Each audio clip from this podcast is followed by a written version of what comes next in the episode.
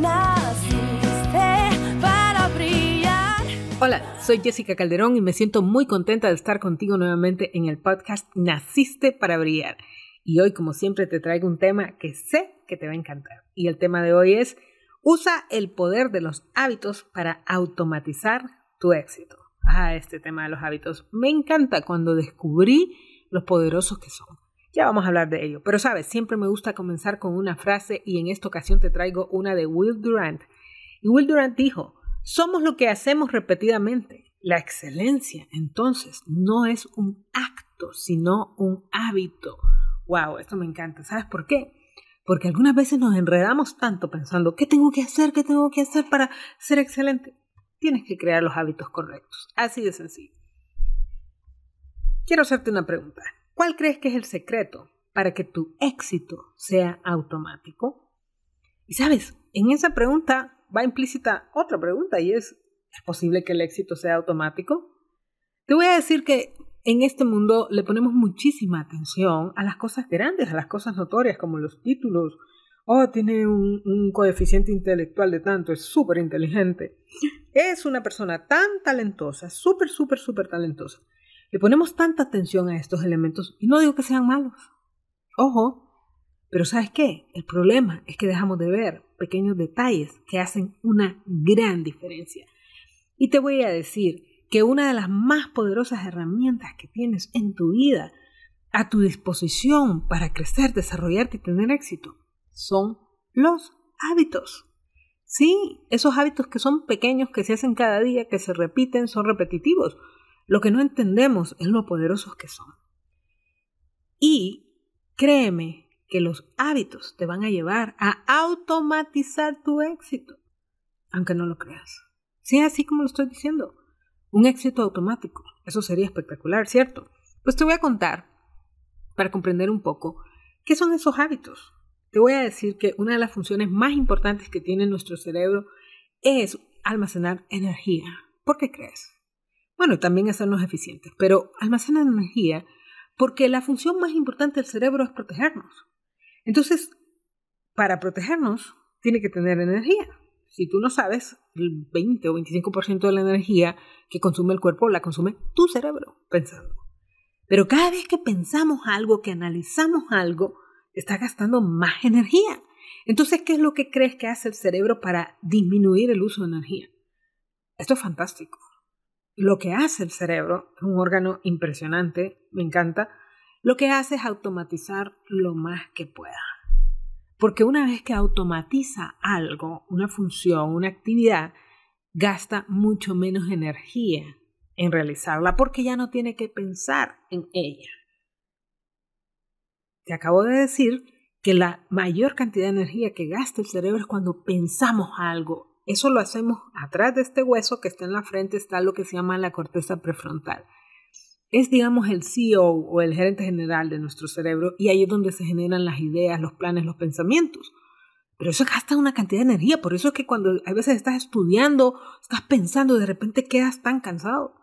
Pues, ¿qué crees? El cerebro dice, ¿sabes qué? No vamos a tener que pensar un montón de cosas. Vamos a tratar de automatizar lo más que se pueda nuestro día haciendo hábitos. Entonces, ¿qué son específicamente los hábitos? Pues te voy a decir, cuando repetimos una misma actividad, y entiéndase por actividad, algo que hacemos o algo que pensamos, porque podemos tener hábitos de pensamiento, cuando repites esta actividad lo que estás haciendo es fortaleciendo redes neuronales. ¿Ok? Son redes de neuronas. Las neuronas pegan unas con otras haciendo lo que se llama sinapsis. Pero cuando las mismas neuronas están haciendo el mismo trabajo, se va formando una red neuronal. Entonces, si tú repites mucho esa red, se va haciendo cada vez más fuerte, más fuerte, y para el cerebro es mucho más fácil regresar a ella. No es como que hoy hice una cosa, mañana hago otra, entonces no hubo una red neuronal fuerte, ¿ves? Pero si tú lo estás haciendo todos los días, todos los días, todos los días, se va haciendo más fuerte. Pero además de eso, porque nuestro cerebro es muy ingenioso, utiliza dos mecanismos más. Uno es que diseña o detecta motivadores. ¿Qué son motivadores? Eventos, pueden ser externos o internos, que provocan que tus neuronas entren en esa, digamos, en esa acción de esa red neuronal y se activen.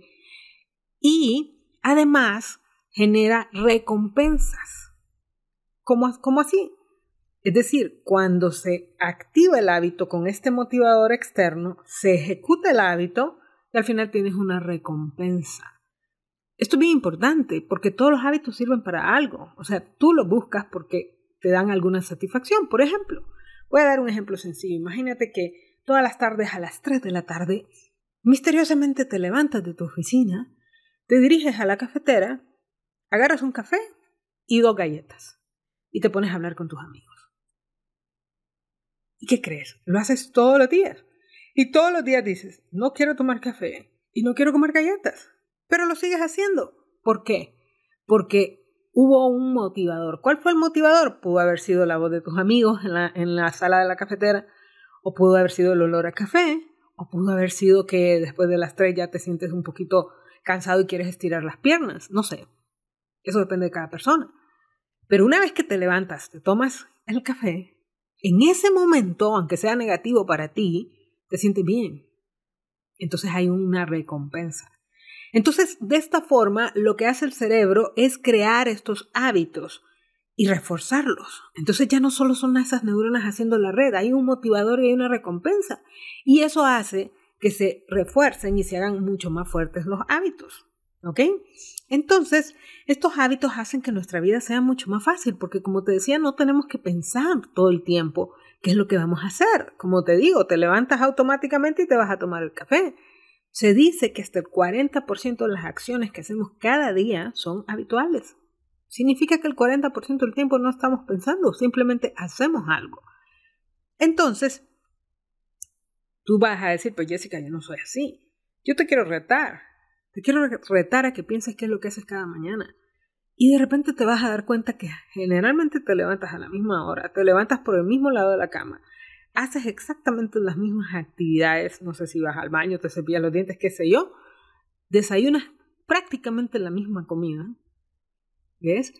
Te vistes prácticamente con la misma combinación. ¿Qué estoy diciendo? No que usas la misma ropa de ayer, pero este pantalón va con esta camisa y va con estos zapatos y con estos calcetines. Ya lo tienes en tu mente. ¿Y qué crees? Te subes en el carro, haces exactamente lo mismo. Enciendes el carro, si tienes control lo abres para abrir el portón, te vas. Y en el camino hasta te desconectas porque vas manejando en automático. Te voy a decir que si cambias uno de esos elementos, por ejemplo, me ha pasado que de repente en las noches me ha pasado que se va la electricidad y tú ya estás acostumbrado a apagar y encender la luz. ¿Y qué crees? Sabes que no hay electricidad, pero lo haces. ¿Por qué? Te voy a decir que mi maestro Paul siempre decía, los hábitos no tienen inteligencia. Y es cierto, la inteligencia no la tienen los hábitos, la tienes tú. Pero el problema es que los hábitos se repiten. Se repiten, ya te dije, se refuerzan, se motivan entonces, una vez que el motivador aparece, tú vas a ejecutar el hábito. Pero este detalle es muy importante, porque como el hábito no tiene inteligencia, tú puedes estar ejecutando hábitos que te están haciendo daño. Como te decía, comerte las galletas a las 3 o peor aún. De repente tienes el hábito de acostarte a las 2 de la mañana y toda la vida andas desvelado y dices me quisiera acostar más temprano, pero en la noche simplemente te pones a dar vueltas y dices es que no puedo es que tienes un hábito. ¿Te fijas? Entonces el problema es que tu vida puede estar siendo controlada por hábitos que te lleven al éxito o por hábitos negativos que te están haciendo fracasar. Entonces, te voy a contar que las personas exitosas lo que hacen es crear hábitos positivos. Entonces, ojo con esto, porque los hábitos positivos solo se crean en forma intencional. Fíjate, fíjate en este detalle. Si tú no piensas intencionalmente en crear un hábito, lo que vas a tener es un hábito negativo, porque eso se crean, se ejecutan solos. Entonces, si tú no te pones intencionalmente la meta de levantarte a las 5 de la mañana a leer, qué sé yo, a meditar, a leer la Biblia o, o a leer un buen libro o a hacer ejercicio, créeme que no lo vas a hacer y vas a agarrar el hábito de dormirte hasta las 9 de la mañana. Entonces, lo que hacen las personas exitosas es que se ponen hábitos positivos, hábitos que los ayudan a, a llegar a donde quieren. Entonces, su éxito se vuelve automático. Por ejemplo, imagínate que tú tienes una agenda y ya te habituaste a que revisas la agenda los domingos en la tarde para planificar la semana, la revisas el lunes en la mañana, el martes en la mañana, cada día para ver qué toca y la revisas de nuevo en la noche antes de terminar para ver qué te faltó y qué tienes que cambiar para mañana. Es un gran hábito, ¿no te parece? Sabes, yo tengo el hábito y esto pareciera como que es mentiras, pero no. Si tú me dices, Jessica, nos vemos el jueves a las 4, ¿qué crees que voy a hacer?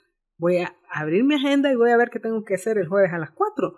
Antes no tenía ese hábito y ¿qué crees que hacía? A veces tenía tres reuniones al mismo tiempo. Entonces tuve que aprender ese hábito. Otro ejemplo, por ejemplo, reservar espacios de pensamiento para hacer análisis estratégicos de cómo va tu empresa. A veces tenemos el hábito al revés y llegamos corriendo a revisar el, correo en vez de ver qué es lo que está pasando en la organización. Otro hábito positivo, por ejemplo, construir pensamientos positivos. Sí, aunque no lo creas, tú decides y habitúas a tu mente a pensar de cierta forma. Otros hábitos muy positivos, ahorrar dinero, qué es lo que comes, esos son hábitos. Básicamente te acostumbraste a hacerlo de cierta forma. Entonces, como te puedes ver, nosotros podemos ser muy intencionales en crear estos hábitos que nos lleven a donde queremos ir. Y como te decía antes, una vez que el hábito está formado, simplemente lo ejecutas. Por ejemplo, ahora tengo el hábito de levantarme muy temprano a hacer ejercicio a las 5 de la mañana. Estoy haciendo ejercicio. Y es un hábito. ¿Qué crees que pasa en mi día si no lo hago? Porque así son los hábitos. Si tú no lo haces, te sientes mal. Pero este es un buen hábito para mí, así que me ayuda. Entonces, ahora la pregunta es, ¿cómo creo estos hábitos? Te voy a decir rápidamente cinco puntos que te van a ayudar a, formar los hábitos. Hay mucha teoría en relación a los hábitos. No nos daría tiempo para verlo el día de hoy, pero te voy a dar cinco puntos que te van a ayudar. Número uno, identifica los cambios que tienes que hacer. Mira, el problema de los hábitos es que son automáticos. Entonces muchas veces no te estás dando cuenta que estás cayendo en hábitos que te están afectando. Pero hay unos que son muy obvios. Entonces, si tú sabes que te estás durmiendo muy tarde, que tienes el hábito de escuchar a otra gente y, se te mete en la cabeza y andas rumiando todo el día, eso es un mal hábito. De compararse es un mal hábito.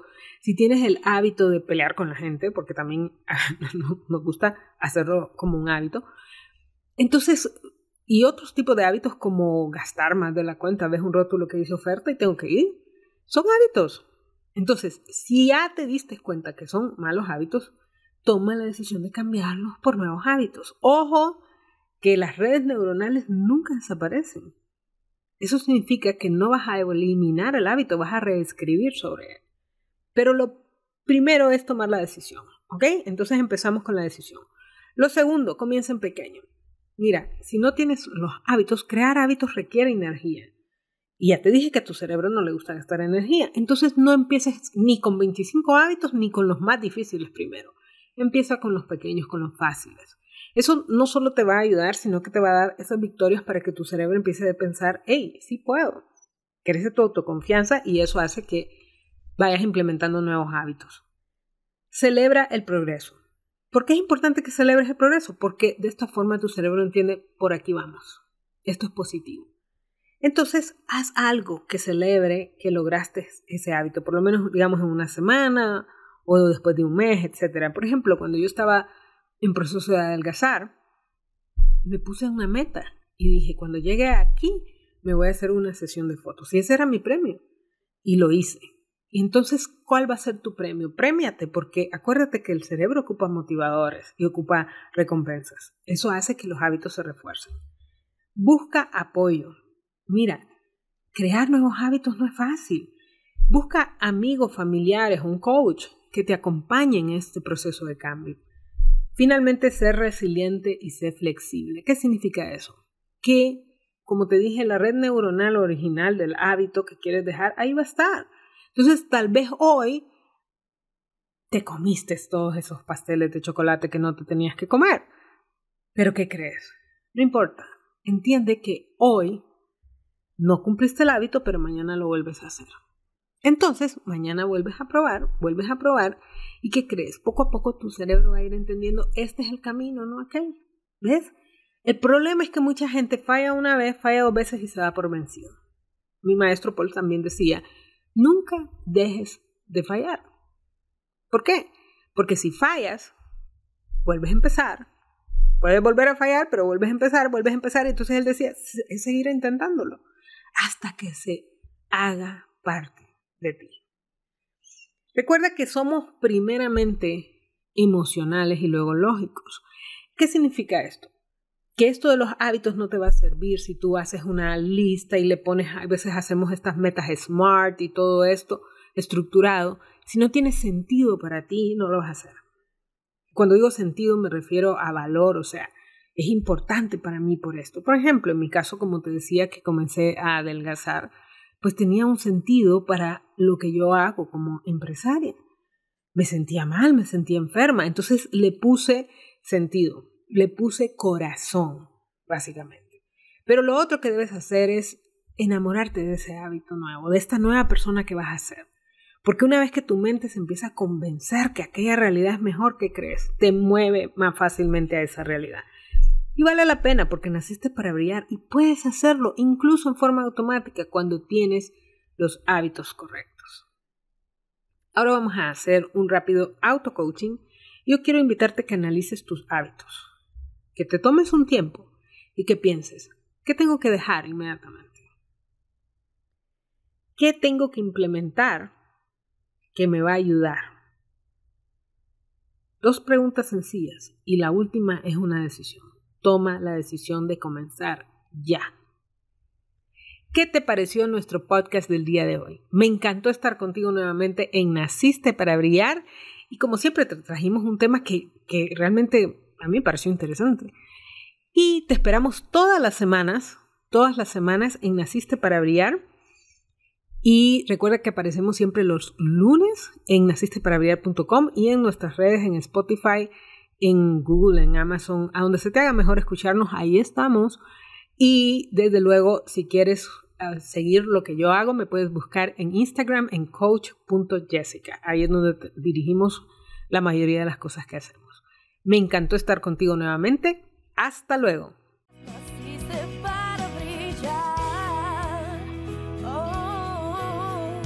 Gracias por elegirnos para acompañarte en el camino al liderazgo. Escucha nuevamente a Jessica la próxima semana en un nuevo episodio de Naciste para Brillar.